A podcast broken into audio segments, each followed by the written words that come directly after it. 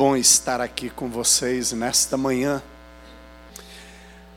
É um privilégio, queridos, quando nós podemos honrar ao Senhor, servir ao Senhor. Esta semana, nos discipulados, eu tenho um grupo de, de homens, de seis homens aqui, e encontramos cada 15 dias o grupo e depois, durante as semanas, eu encontro com alguns deles, à medida que tem demanda. E tem um grupo que é atípico, ele é extremamente online, nem sei se algum dia antes no céu se vamos conseguir encontrar todos, porque tem tem pessoas de em Cleveland, tem pessoas em Londres e tem no Canadá.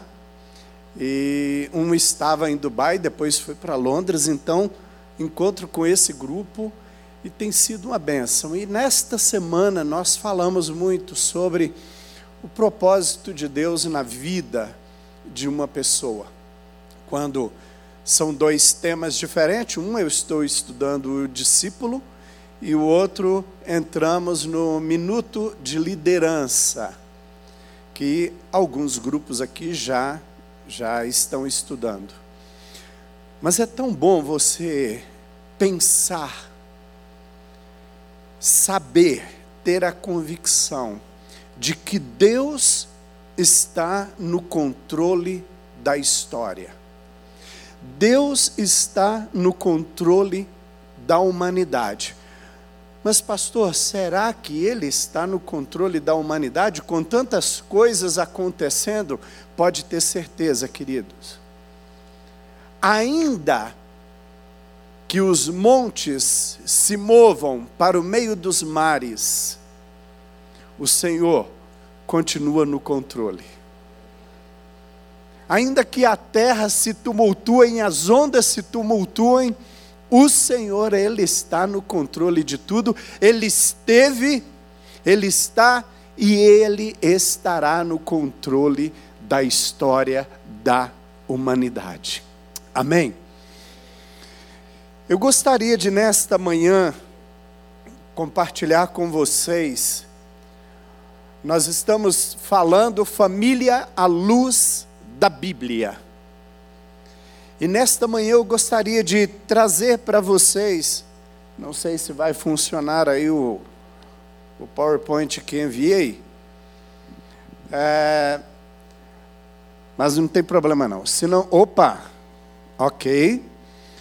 Nós vamos pensar um pouco em Abraão, herói da fé. Ok? Não está funcionando. Tá. Ok. E eu gostaria de, nesta manhã, iniciar falando, é, lendo com vocês Gênesis capítulo 12. Gênesis capítulo 12 versículos de 1 a 9.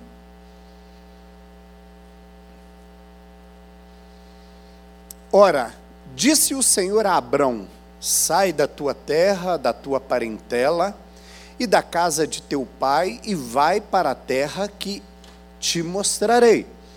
De ti farei uma grande nação, e te abençoarei, e te engrandecerei o nome se tu uma bênção.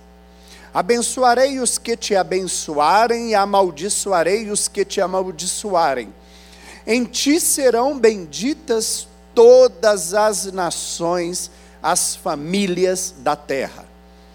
Partiu, pois, Abrão, como lhe ordenara o Senhor, e Ló foi com ele. Tinha Abrão 70 anos, 75 anos, e quando saiu de Arã, levou Abrão consigo a Sarai, sua mulher, e a Ló, filho de seu irmão, e todos os bens que haviam adquirido e as pessoas que lhes acrescentaram em Arã. Partiram para a terra de Canaã e lá chegaram.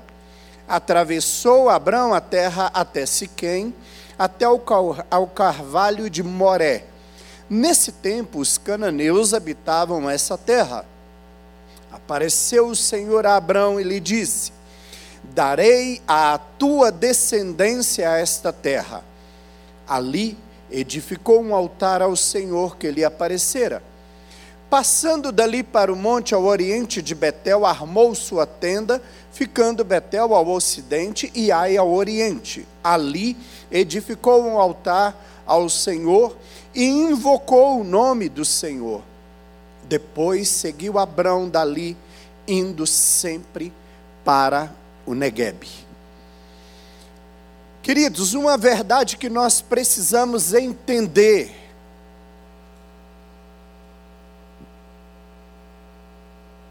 é que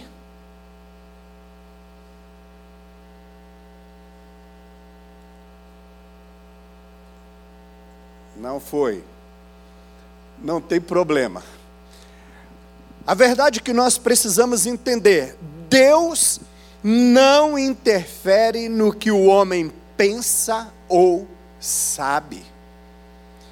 Mas tampouco renuncia o seu plano, nem abandona a sua obra, só porque o homem não crê ou não compreende. Os fatos são assim cumpridos de acordo com o plano e os pensamentos de Deus. Isto é exatamente o que vemos na Bíblia. Deus fez com que Isaac nascesse no tempo em que ele havia estabelecido. Os fatos provam que o comportamento e a conduta do homem impediram a obra de Deus? Não, não impediram. A pouca fé do homem e suas noções e imaginações sobre Deus afetaram a obra de Deus? Não, não afetaram. Uma coisa que precisamos ter em mente é que o propósito de Deus ou os planos de Deus serão cumpridos. Independentemente se você acredita ou não, e se você quer fazer parte desses planos, eles serão cumpridos. Jó, ele estabelece isso quando ele afirma que os planos do Senhor jamais serão frustrados. E Deus sempre vai contar com o homem, sempre Ele vai chamar pessoas, sempre Ele vai estabelecer relacionamentos e pactos com pessoas para que os seus planos sejam feitos. Mas, se você, se eu, se nós nos esquivarmos, nos desviarmos ou dissermos não para Deus, os planos deles não, dele não será frustrado, porque ele vai buscar outro. Ele vai contar com outra pessoa, ele vai tocar em outra pessoa. Então, quem perde nesta história? Quem? Nós.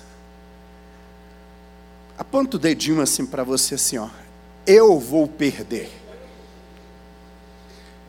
Deus jamais vai mudar os planos dele. Esta é uma verdade absoluta. Se eu for pirracento, conhecem essa expressão aqui, né? Pirracento. Se eu for brigão, se eu for intrigante, intrigueiro, Para Deus, isso não vai mudar os planos dele. Se você, se eu for molenga, bonachão, isto não irá mudar os planos dele, ele irá cumpri-lo. Ele vai buscar em qualquer lugar. Ainda que você esconda atrás das bagagens, lembra da história de Saul? Samuel encontra com Saul, unge Saul como rei, declara para Saul que ele será rei sobre Israel, porque o povo clamou por um rei. Samuel dedica tempo explicando Saul o plano de Deus, mas Saul era medroso, Saul era tímido. Saul não tinha talento para pregar, Saul não tinha talento para palco, Saul não tinha pegada de palco ou de púlpito. Saul não era aquele líder que, uau!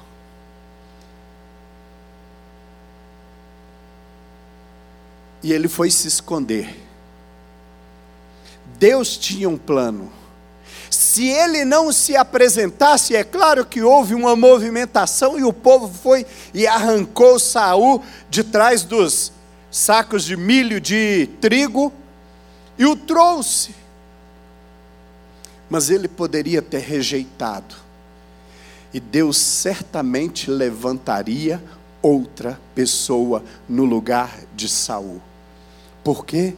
Porque os planos de Deus jamais serão frustrados. Então, se você não se coloca à disposição, se você protela, se você é uma pessoa que procrastina tudo, lembre-se de uma coisa: Deus não vai ficar esperando você para cumprir os planos dele.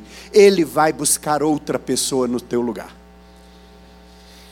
E aqui eu inicio contando um, um testemunho de uma irmã muito querida E vou contar porque ela me autorizou, aliás, ela pediu que eu contasse. Mãe Lola, uma irmã muito querida, quando fundei a igreja ali no norte de Minas, ela chegou, já tinha os seus 70 anos, uma velhinha com descendência italiana, muito barulhenta, os olhos azuis, enfermeira, parteira e apaixonada por evangelização. E ela então teve notícias da nossa igreja ali na cidade, que estava nascendo em uma igreja muito envolvida com missões, e ela foi para lá. Ela chegou, ela já trabalhava com crianças do orfanato, onde eu havia sido capelão. E ela chegou, Pastor Almeida, eu amo missões e eu quero ficar aqui. E então ela serviu ao Senhor ali durante um tempo e ela já tinha feito uma mastecostomia. É isso aí. Bom, tinha tirado uma mama por causa de um câncer. E ela foi, depois então, manifestou o câncer e ela foi piorando. E eu acompanhava, eu levava ceia, eu levava frango com quiabo para ela, eu levava comida, né? levava pratos que eu fazia para ela, então aquele carinho muito grande. E já chegando na fase final, eu sabia que era a última ceia que eu iria levar para ela. Levei. Ela não estava falando normalmente, e ela então pediu que eu aproximasse o ouvido da boca dela. Mas voltando um pouco atrás, um certo dia ela chegou para mim e falou assim: Pastor, eu quero ir para o campo missionário. Meu sonho sempre foi a África. Me desculpa, eu tinha um relacionamento com ela, uma amizade com ela e a forma como falávamos um com o outro. E eu falei com ela assim: Mãe Lola, quantos anos você tem? Ela estava com 79, 80 anos. Quando Deus te chamou para a África? Ah, eu tinha uns 16 anos. E só agora você vem se colocar à disposição e falar que quer ir para a África? Quantos anos se passaram e você não fez nada para ir para a África? Ela chorou e falou: Eu sei. Bem espontânea, lascou um palavrão. E eu disse para ela assim: Olha, você só tem duas coisas a fazer agora, pela África: orar pelos missionários que estão lá e dedicar o seu dinheiro para sustentar missionários lá na África, porque não dá mais para você ir. O câncer está aí, você sabe, ela era enfermeira, então muito consciente do estado Faltando alguns dias, no, na véspera dela morrer, exatamente, ela me chamou. Eu fui levar a ceia. Ela me chamou para perto do ouvido dela e ela falou assim: Pastor Almeida, onde você for, conte a minha história, para que outras pessoas não façam o mesmo que eu fiz. Negligenciar o chamado do Senhor. Eu já contei isso em vários lugares e hoje eu estou contando aqui para vocês que estão nessa plateia e para aqueles que estão me assistindo. Queridos, não deixe para quando você tiver nos 80, 90, 100 anos e que não dá conta mais de fazer nada e dizer assim: agora eu vou responder o chamado de Deus. Você vai ficar frustrado, assim como a mãe Lola ficou.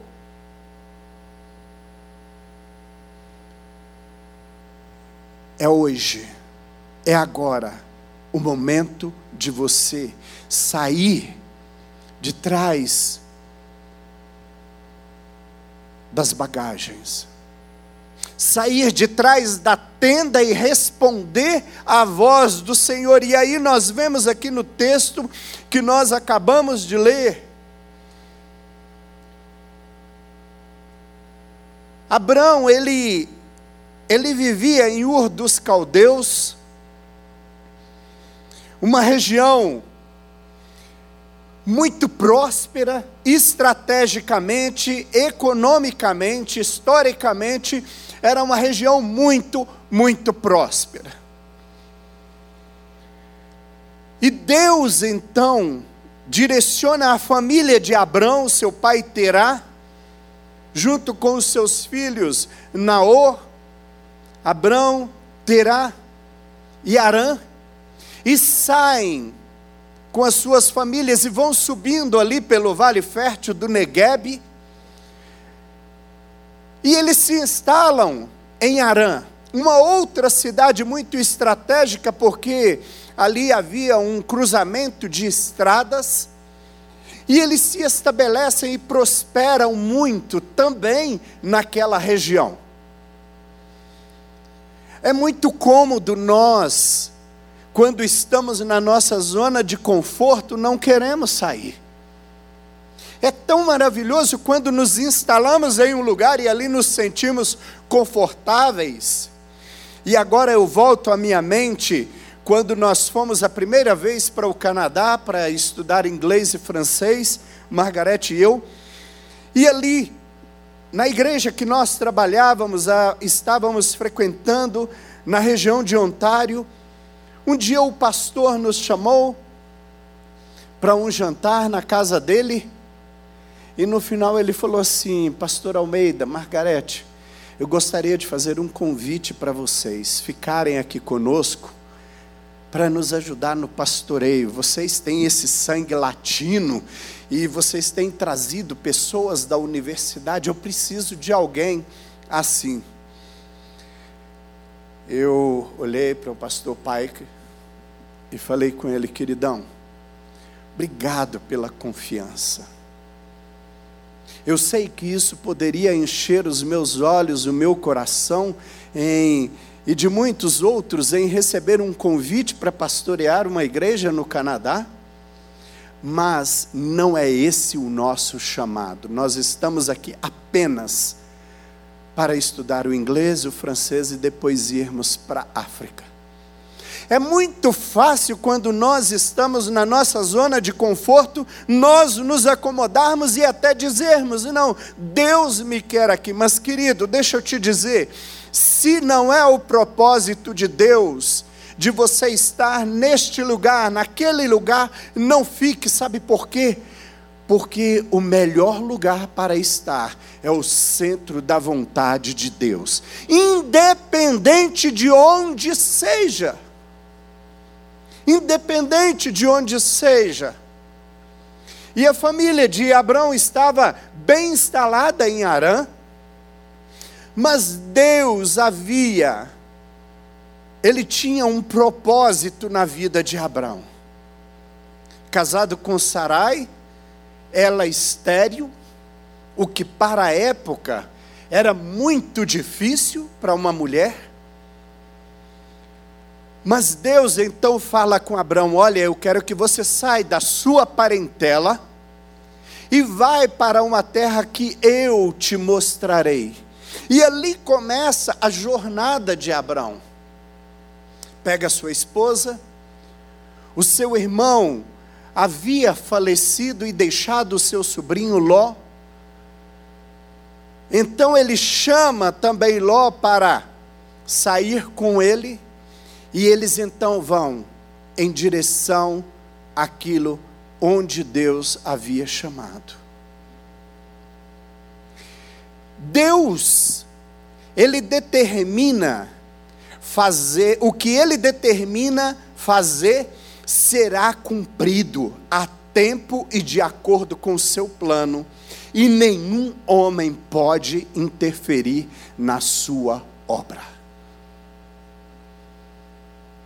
Por mais que os homens tentem, por mais que tentemos mudar o plano de Deus, a ordem, nós não conseguiremos. Sabe por quê? Porque Deus, Ele rege a história.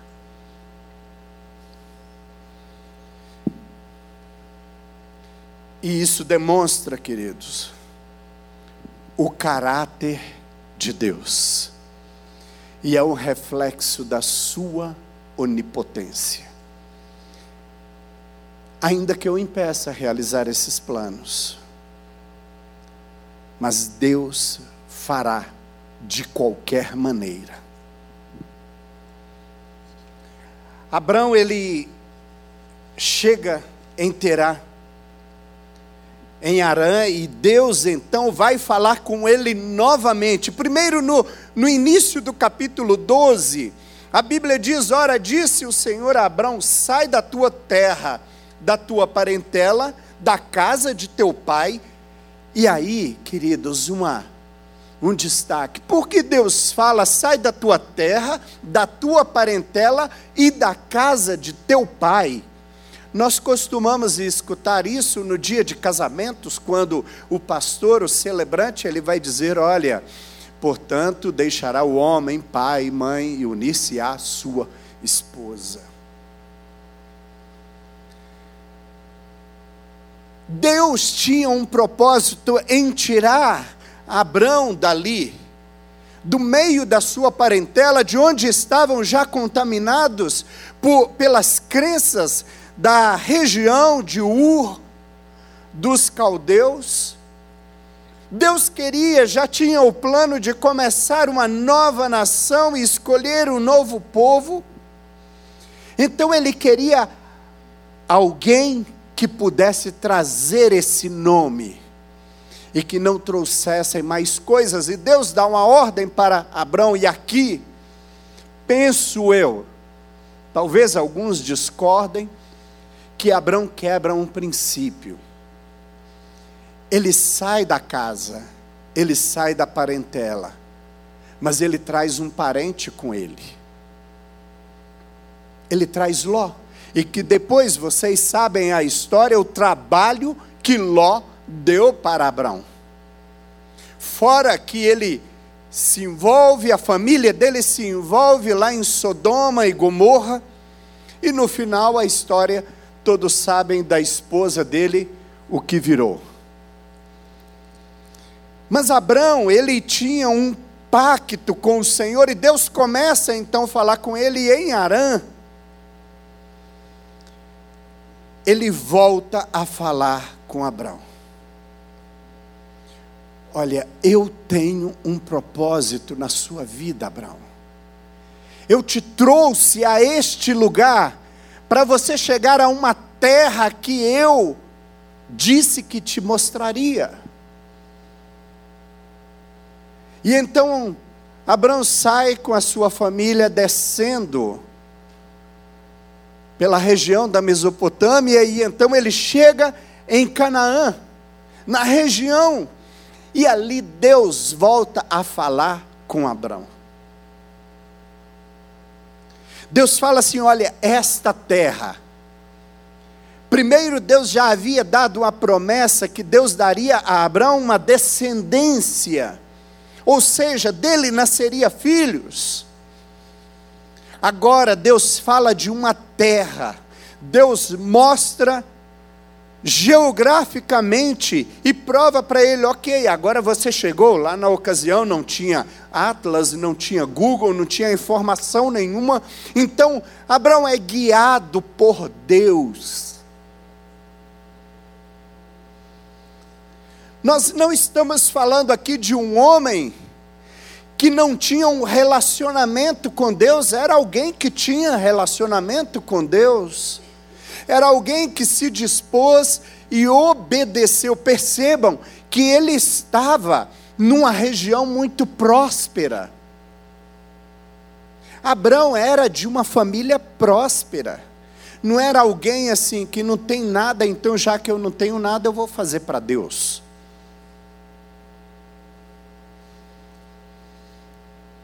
Existe até uma expressão que eu sempre condenei, alguns missionários quando falam assim, irmãos, eu deixei tudo para servir a Deus.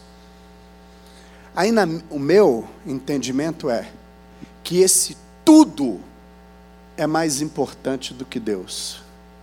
E às vezes a pessoa não tinha nada. Não tinha nada, mas ela fala: Eu deixei tudo para servir a Deus. Você tinha o quê? Nada. Então você não deixou nada para receber o tudo de Deus, quer fazer a obra dele.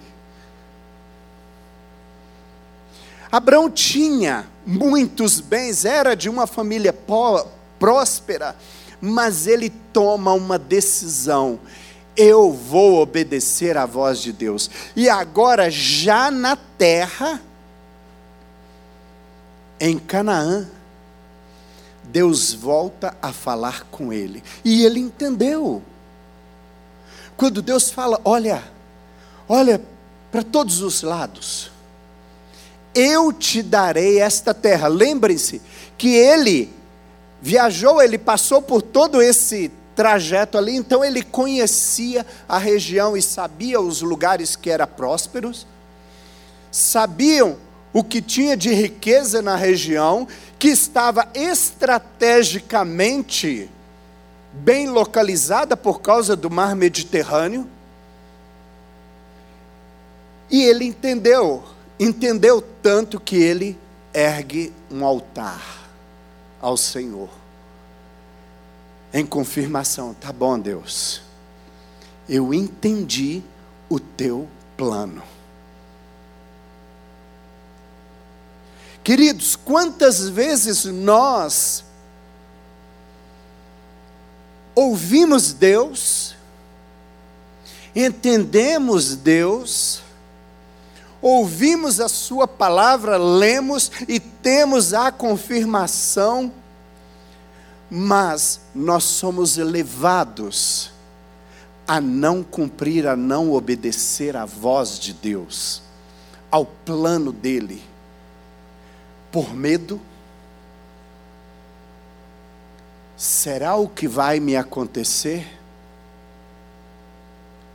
Quantos de nós temos medo de nos envolvermos na obra de Deus ou atender um chamado missionário, porque nós temos medo de, e se me faltar alguma coisa? Deixa eu lhe dizer, e não é novo para você isso, quando Deus chama, Ele capacita, quando Deus chama, Ele supre todas as necessidades. E ainda mais alguns caprichos, tá? Deus não serve só o jantar para você, Ele te serve uma sobremesa e no final ainda coloca um bombom na sua mão, um chocolate.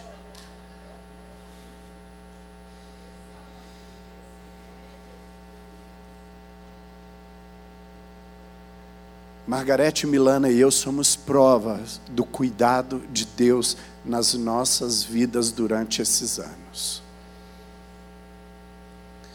Deus não nos deixou faltar nada. E ainda nos deu muita coisa de lambuja.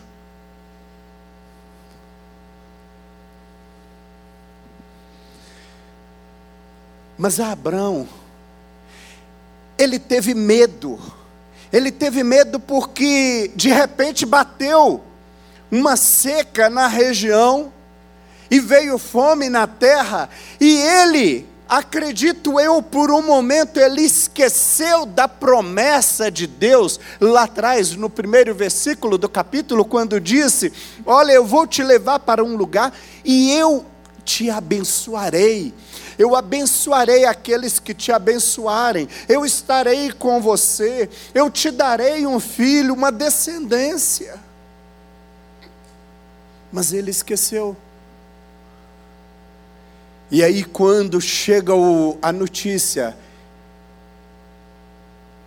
veio a pessoa do tempo, como é que chama, Mônica? O meteorologista, e falou: Olha, há fome na terra, previsão de seca.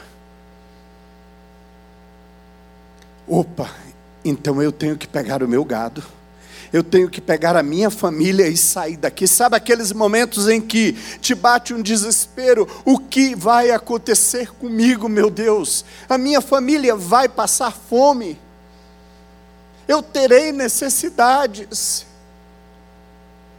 E Abraão então começa uma descida.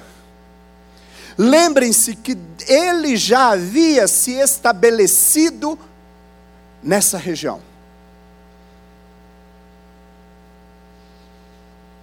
Ele já estava em Canaã, a terra da promessa. Ele não precisava se mover, ele precisava apenas desfrutar daquilo que Deus havia dado a ele ele fez toda uma trajetória de viagem, enfrentou muitas dificuldades, mas chegou na terra. E por causa de uma notícia, ele decide sair daquele lugar. E aí o que acontece? Ele desce para o Egito. Ah, porque o Egito, a região do Nilo, do, do vale fértil do Nilo, lá tem comida, tem tudo. Se lembram de uma história? Mera coincidência? Mais tarde aconteceu a mesma coisa com Jacó e sua família. Já estavam instalados na terra de Canaã, mas decidiram descer para o Egito porque havia fome na terra. Queridos, quantos de nós, como pais, quando passamos por um vale, por uma situação difícil, nós esquecemos os planos de Deus, nós esquecemos a promessa que Deus nos fez e aí nós cedemos. E Abraão então desce para o Egito. Antes de chegar no Egito, ele perde o senso de autoridade dele.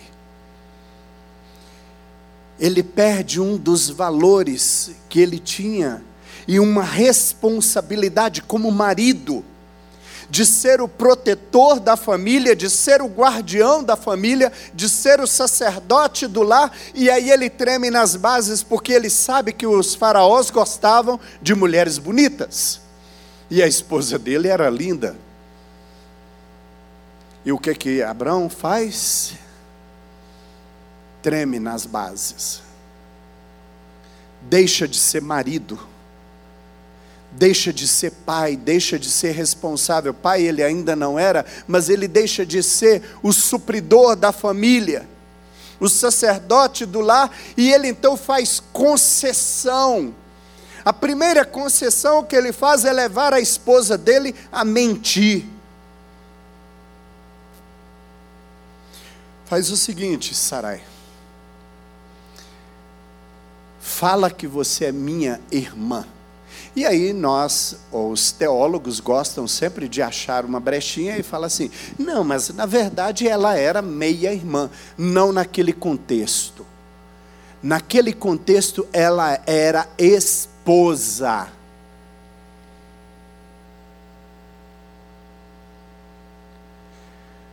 E Abraão tem medo de Faraó. Mais uma vez ele esquece a promessa de Deus. Deus falou para Abraão lá atrás: Eu te abençoarei. Esse abençoar de Deus, meus queridos, minhas queridas, é proteção total de Deus. Este abençoarei é suprimento do Senhor na sua vida diária. Esse eu te abençoarei é o consolo do Senhor na hora da tribulação, então você não precisa desesperar, porque Ele é o teu consolador. Mas Abraão, ele esqueceu disso. E ele abre uma concessão e peca e leva a sua esposa a pecar.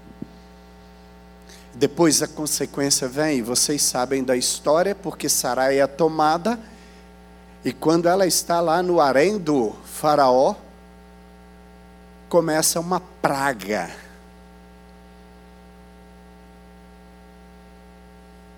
Mais tarde vai repetir a mesma coisa.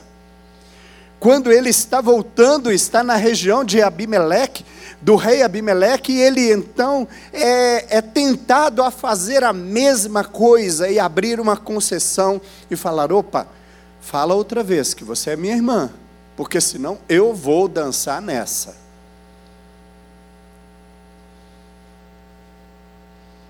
Hoje nós chamaríamos então, né, no vocabulário mais popular, Abraão foi frouxo.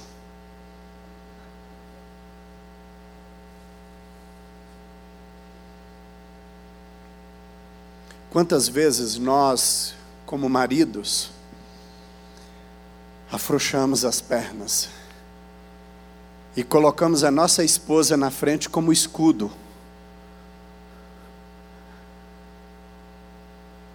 Nessa hora dá para se questionar: será que existe amor mesmo quando você coloca a sua esposa como escudo humano?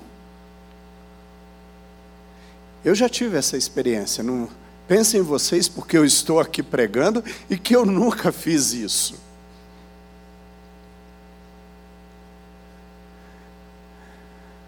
Vou resumir a história do quanto eu fui frouxo naquela vez, que eu bambiei as pernas. Nós tínhamos, estávamos no Canadá e tínhamos uma necessidade de um valor para pagar a universidade não me lembro agora exatamente o valor, se era 2.800 dólares, alguma coisa assim. E Deus, a nossa igreja naquela época já havia falado que não podia nos levar, mandar.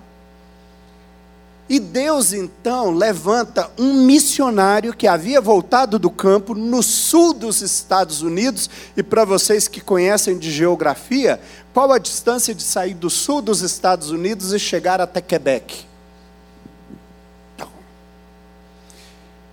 e eu faço uma prova com Deus, se o Senhor não me mandar o dinheiro até tal dia, é porque não é para gente ficar aqui.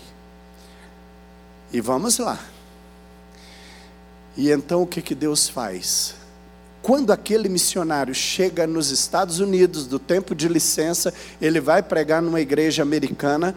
No final, o pastor chega com um envelope com dinheiro e entrega para ele. Quando ele pega aquele envelope, Deus fala com ele assim: Não é seu esse dinheiro, você vai atravessar os Estados Unidos, o Canadá e vai até Quebec. Lá tem uma família de missionários que está se preparando para a África e eu quero que você entregue nas mãos deles esse dinheiro. Espetacular. Ele liga e fala: Eu quero fazer uma visita com vocês, a vocês atravessa todo os Estados Unidos de carro, Canadá e chega em Quebec. Eu, o Almeida, tinha feito uma prova a Deus e corri no banco, olhei, liguei para a missão, não tinha chegado o dinheiro. E eu já desanimado, pensei, acabou, amanhã nós vamos arrumar as malas e voltar para o Brasil.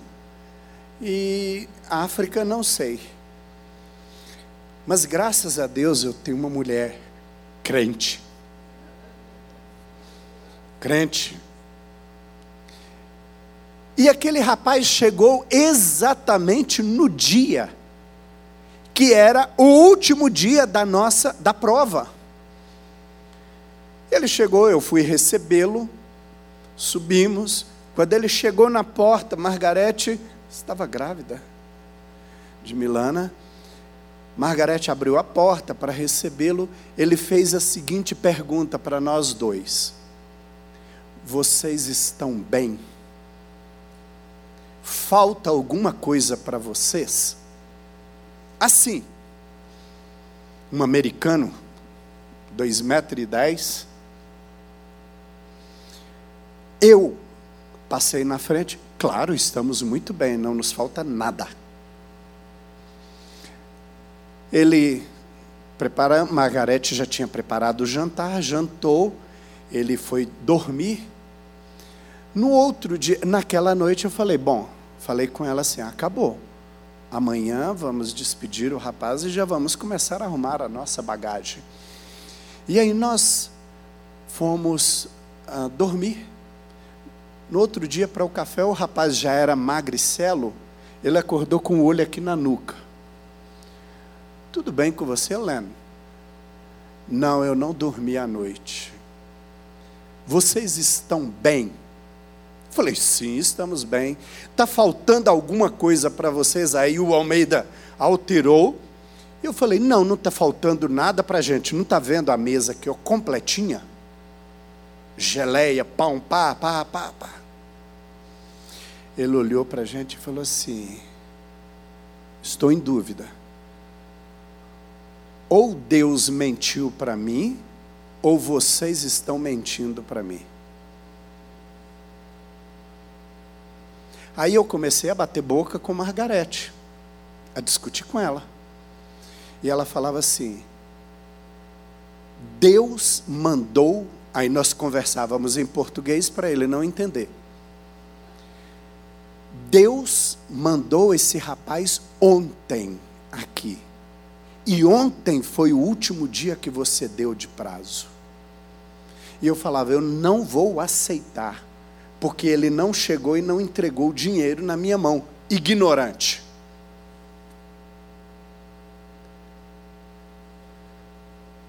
Queridos, resumo da história. Eu, quando eu falei que eu fui frouxo, sabe por quê? Naquele momento, eu virei para ela e falei assim: se você quiser aceitar, aceite, mas eu lavo as minhas mãos e tiro a responsabilidade dos meus ombros. Aí ela falou: Nós vamos aceitar sim. Glória a Deus pela vida dela.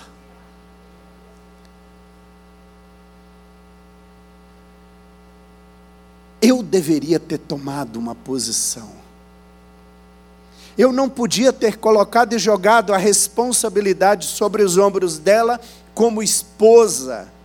Mas eu tinha que ter assumido, se eu queria ou não receber, eu tinha que ter assumido naquela hora. Mas eu pulei fora.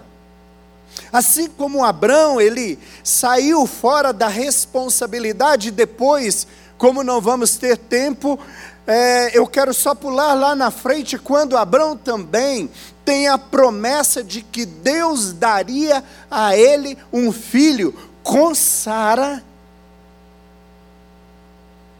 De repente, Sara chega para ele e fala, faz uma proposta. Vem cá, por que, que você não. Vamos antecipar a coisa aqui? Você não está vendo que você já está velho? Não... Eu já estou velha. Não tem como. Então vamos fazer um negócio aqui. Você dorme com a minha serva, com, com H. E aí nós vamos ter um filho. Abraão não poderia ter aceitado aquela proposta. Ele tinha que ter sido firme e falado: não eu vou continuar até os meus últimos dias de vida, mas eu continuarei esperando na promessa do meu Deus. Mas ele afrouxou. E aí vocês sabem a consequência que até hoje nós estamos colhendo o fruto disso. Queridos, quantas vezes nós, como pais de família, como líderes na nossa família, agora eu vou trazer a responsabilidade 100% para nós homens. É verdade que Abraão é considerado pai da fé, mas ele não era perfeito. E quantas vezes nós abrimos concessão da nossa liderança dentro da família, por causa dos conceitos sociológicos, da influência do mundo, da pressão do mundo, nós vamos abrir concessões com o mundo. E abrimos o nosso lar, abrimos a nossa família. Deixamos os nossos filhos viverem de qualquer maneira, mesmo antes, enquanto ainda são dependentes de nós. o propósito de Deus para cada um de nós é que vivamos debaixo da sua liderança. Abraão se mostrou medroso, se mostrou irresponsável naquele momento, quando ele expõe a sua esposa quando ele negocia uma promessa de Deus.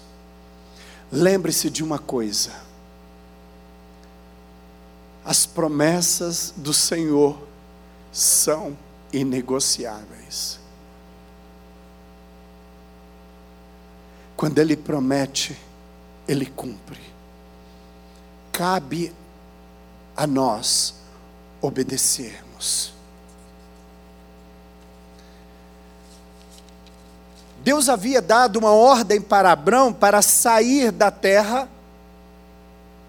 e ir para a terra que ele iria mostrar. Haveria pedras no caminho, sim, empecilhos, sempre teremos empecilhos, sempre teremos pedras no nosso caminho. Mas deixa eu te dizer, a promessa do Senhor é que Ele iria aplanar as estradas que Ele iria tirar as pedras do nosso caminho e que nós poderíamos levantar a bandeira e prosseguir a jornada, queridos. Não existe nesta terra caminhada, jornada de um cristão que não tenha pedras no caminho.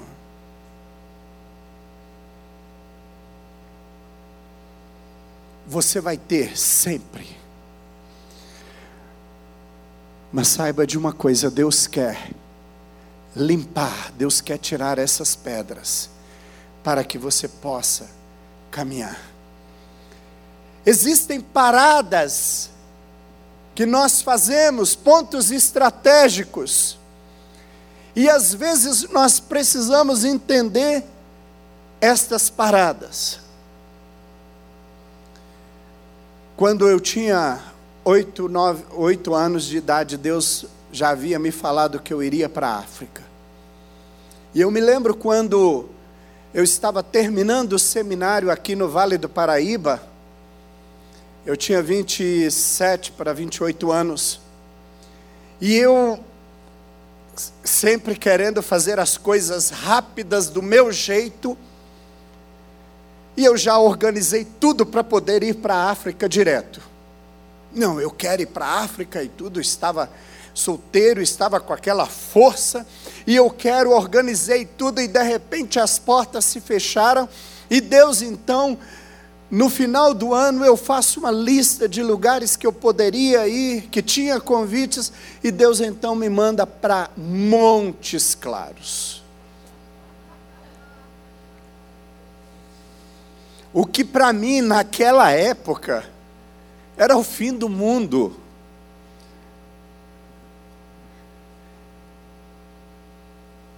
E aí Deus então fala assim: Olha, eu quero que você vá para Montes Claros.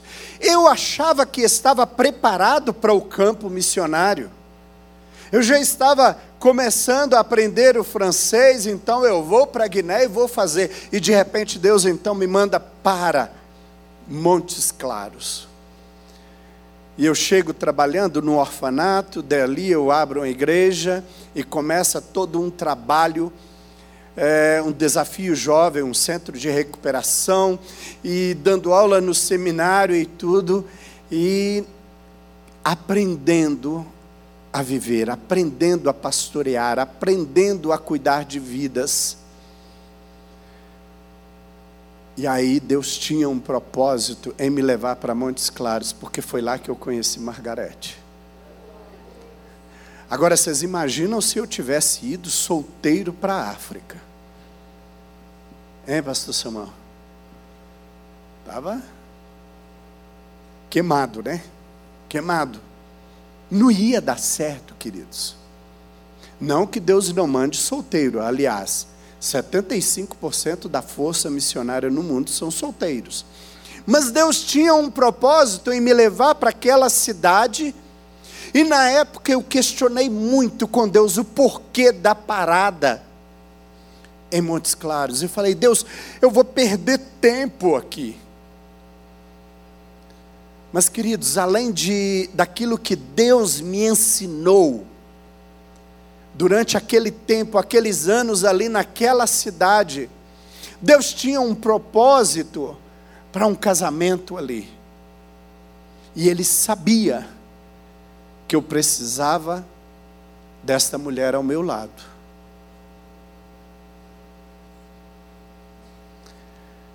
Deus permite Abraão parar em Arã.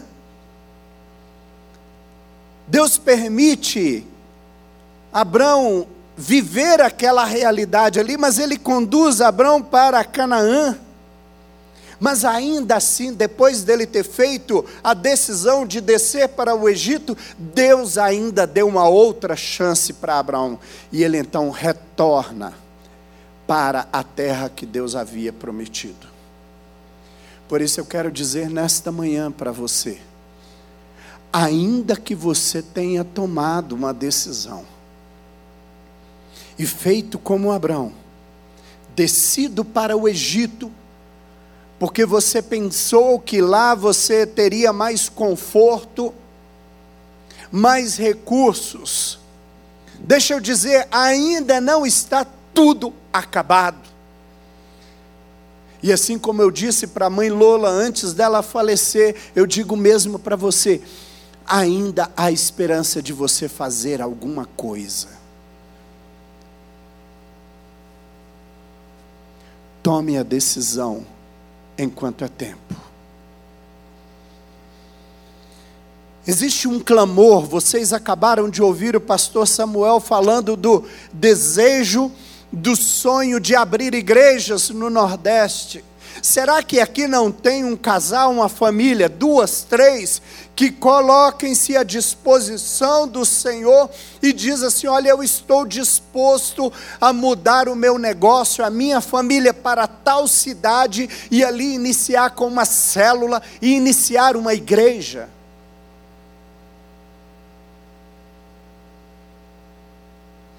Ah, pastor, eu tenho eu tenho muito medo de não dar certo. Enquanto você tiver esse medo, não dará certo. Porque Deus precisa, Deus quer que você se mova, Deus quer que você coloque os pés no Jordão. Se você não colocar os pés no Jordão, as águas não se abrirão, mas é necessário você tomar esta decisão. E só você pode fazer isso. Quantos aposentados nós temos que poderiam? Eu vou decidir, eu vou para uma cidade do Nordeste, porque lá eu quero abrir a minha casa e começar uma célula, e dali nascer uma igreja. Assim como agora está acontecendo em Vila, em Americana, um casal muito querido, Zeca e Catiane, mudaram-se para Americana abriram uma célula e hoje está tendo um culto. Agora, às 10 horas, terá um culto da primeira célula naquela cidade para abrir a Igreja Batista do Povo em Americana. Decisão de um casal. Será que você poderia responder um chamado de Deus e dizer: Eu estou disposto a me mudar para tal país, para tal região do Brasil, para o sul do Brasil, por exemplo. Se você ainda não teve a curiosidade de ver, de buscar, faça essa pesquisa. Das dez cidades do Brasil que não tem presença evangélica ou quase nenhuma, nove delas estão no sul do Brasil, no sul de Santa Catarina e Rio Grande do Sul. E uma delas em Minas Gerais, que por sinal, para mim, por ironia, o nome da cidade chama Queluz, mas que está em trevas. Quem sabe? Mas, pastor, eu já estou velho. Mas você já imaginou você chegando nesta cidade, aposentado, abrir a sua casa, começar a receber pessoas, compartilhar do Evangelho ali, abrir uma célula e dali multiplicar uma, duas, três, quatro, cinco, dez, e daí a pouco você precisa ligar e falar, pastor, nós precisamos abrir uma igreja batista do povo aqui. Na cidade não tem nada. Imagina você escrevendo a história do Evangelho naquela cidade. Imagina daqui 50 anos, quando começarem a ler a história do Evangelho naquela cidade e saber que lá estava o Joaquim e a Maria, escrevendo a história daquela cidade.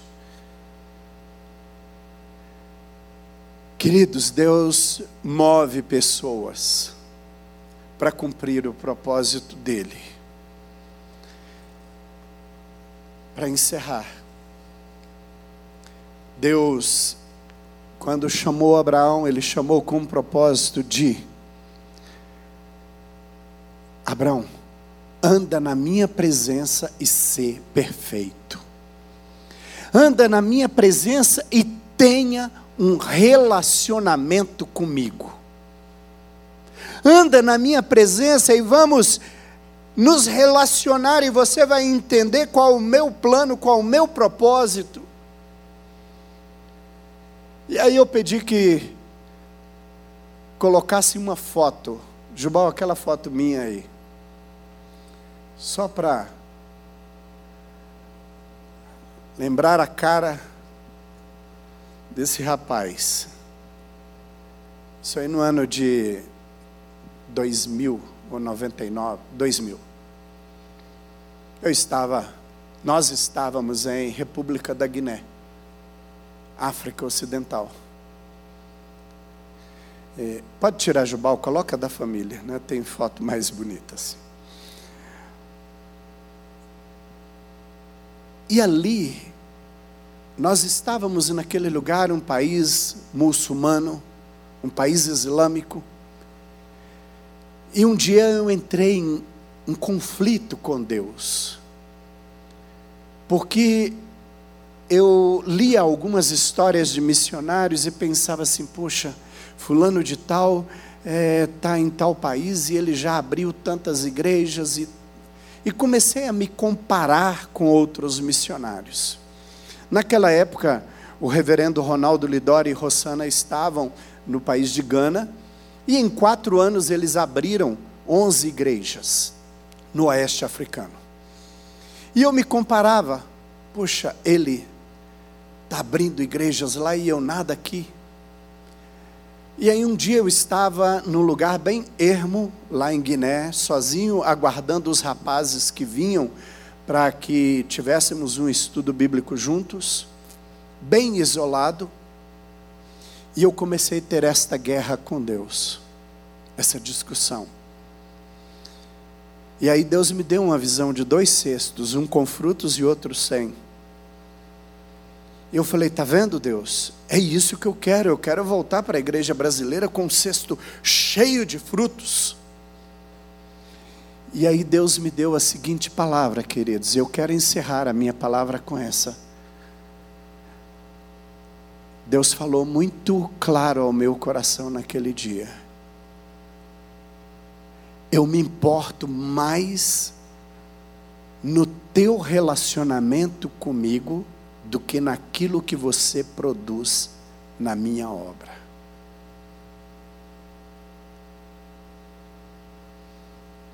Deus se importa do nosso relacionamento com Ele. Sabe por quê? Quando nós nos relacionamos com Deus, a obra dele será feita, porque nós vamos entender que a vontade dele é boa, perfeita e agradável. Nós vamos entender que os planos dele jamais serão frustrados na nossa vida. Então a hora é agora. A hora é você sair desse culto, assentar com a sua esposa, com o seu esposo, com a sua família e dizer: Nós temos um chamado, nós temos um propósito. Deus tem um plano para a nossa vida e nós queremos cumprir isso. Vamos juntos, como família aqui, vamos orar e colocar um prazo, Deus daqui seis meses, nós queremos estar onde o Senhor quer. Se coloque de pé nesse momento.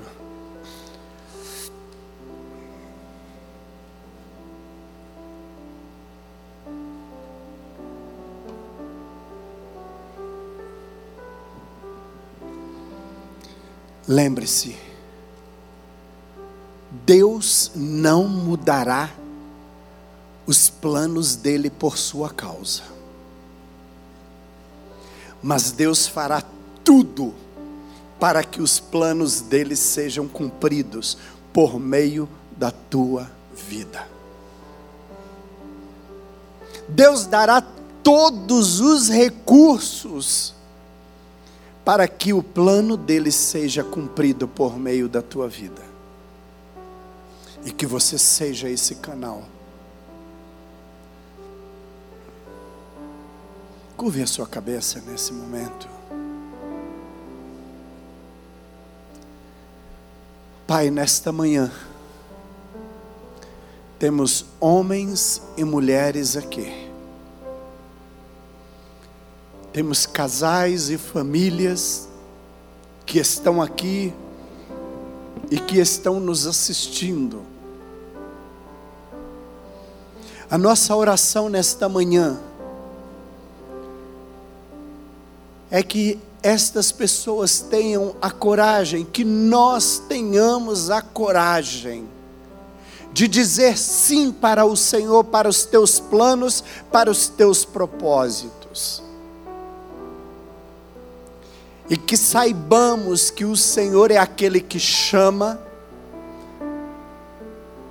assim como o Senhor chamou Abraão e o fez peregrinar ainda que ele tenha falhado, que ele tenha pecado, que ele tenha desobedecido, que ele tenha feito concessões, mas o Senhor continuou com ele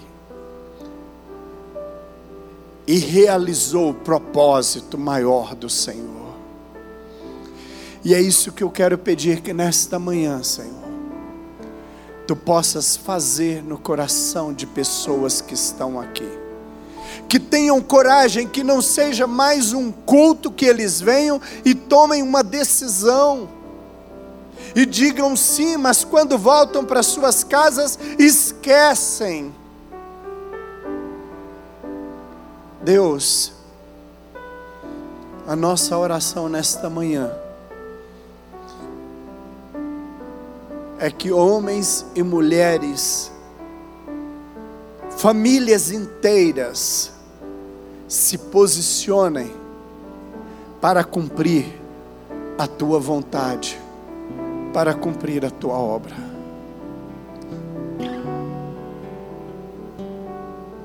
É em nome de Jesus que oramos. Amém. Glória a Deus. Enquanto nos preparamos aqui para encerrarmos cantando, é, vou pedir que você permaneça um pouquinho em pé. Estamos prontos aí, Calore? Durante a pandemia, teve um dia que Deus colocou uma palavra no meu coração para eu ter um momento online com alguns, alguns empresários. E eu mandei assim, aleatoriamente, para 12, 12 pessoas. Eu não falei o que era, do que ia se tratar, porque eu sei como funciona a cabeça né, de, um, de um empresário. Eu falei, eu falei assim, eles vão querer os detalhes. Eu falei assim, então para esse encontro, vem quem quiser, quem realmente Deus quer que venha. Então mandei para 12. Dos 12 vieram 10. Um deles disse assim: Eu perdi o meu maior contrato. 70% do meu faturamento eu perdi. E aí fizemos a reunião, o pastor Almeida estava comigo, terminamos a reunião. Terminamos a reunião, chegou uma mensagem no meu celular dizendo assim: Olha, eu sei que muitas pessoas foram abençoadas naquele encontro, mas aquele, aquele encontro foi exclusivamente para mim, porque eu estou fechando um contrato com uma empresa americana que está aportando não sei quanto aí na minha empresa. Aí eu falei assim: Que bom, não é? Então foi, foi bênção. O que eu estou querendo dizer com essas duas histórias é que de repente um perdeu 70%, o outro estava fechando um contrato assim, estrondoso. O que eu quero dizer para você é que o seu presente não define o retrato de como será o seu futuro. O seu futuro está nas mãos de Deus. E agora, mais ou menos dois, três meses atrás, aquele que perdeu 70% procurou, nos encontramos aqui no Summit e falou assim: Olha, esse contrato está voltando, o negócio cresceu de tal forma que eu não, eu estou assustado. Estou assustado, foi isso que a pessoa disse. Que a sua vida seja construída. Abraão, sai da tua terra e vai para uma terra. Deus tem o mapa na mão e Ele vai conduzir cada passo da sua história. Nós vamos encerrar com esse cântico, e ao encerrarmos o cântico, você pode ir para sua casa, não é? Ter o seu almoço, mas que você tenha uma semana assim, cheia da graça e do cuidado daquele que te chamou. Amém? Vamos lá, Calori? Glória a Deus.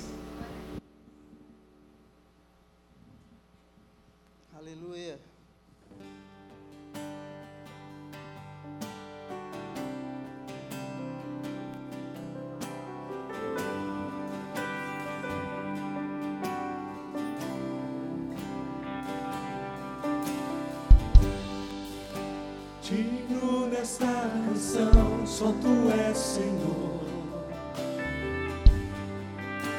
Digno da minha voz, só tu és Senhor. Digno da minha vida, tu és Senhor.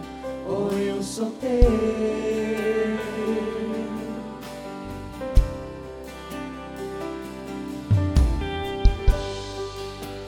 Nome todos é o teu Jesus.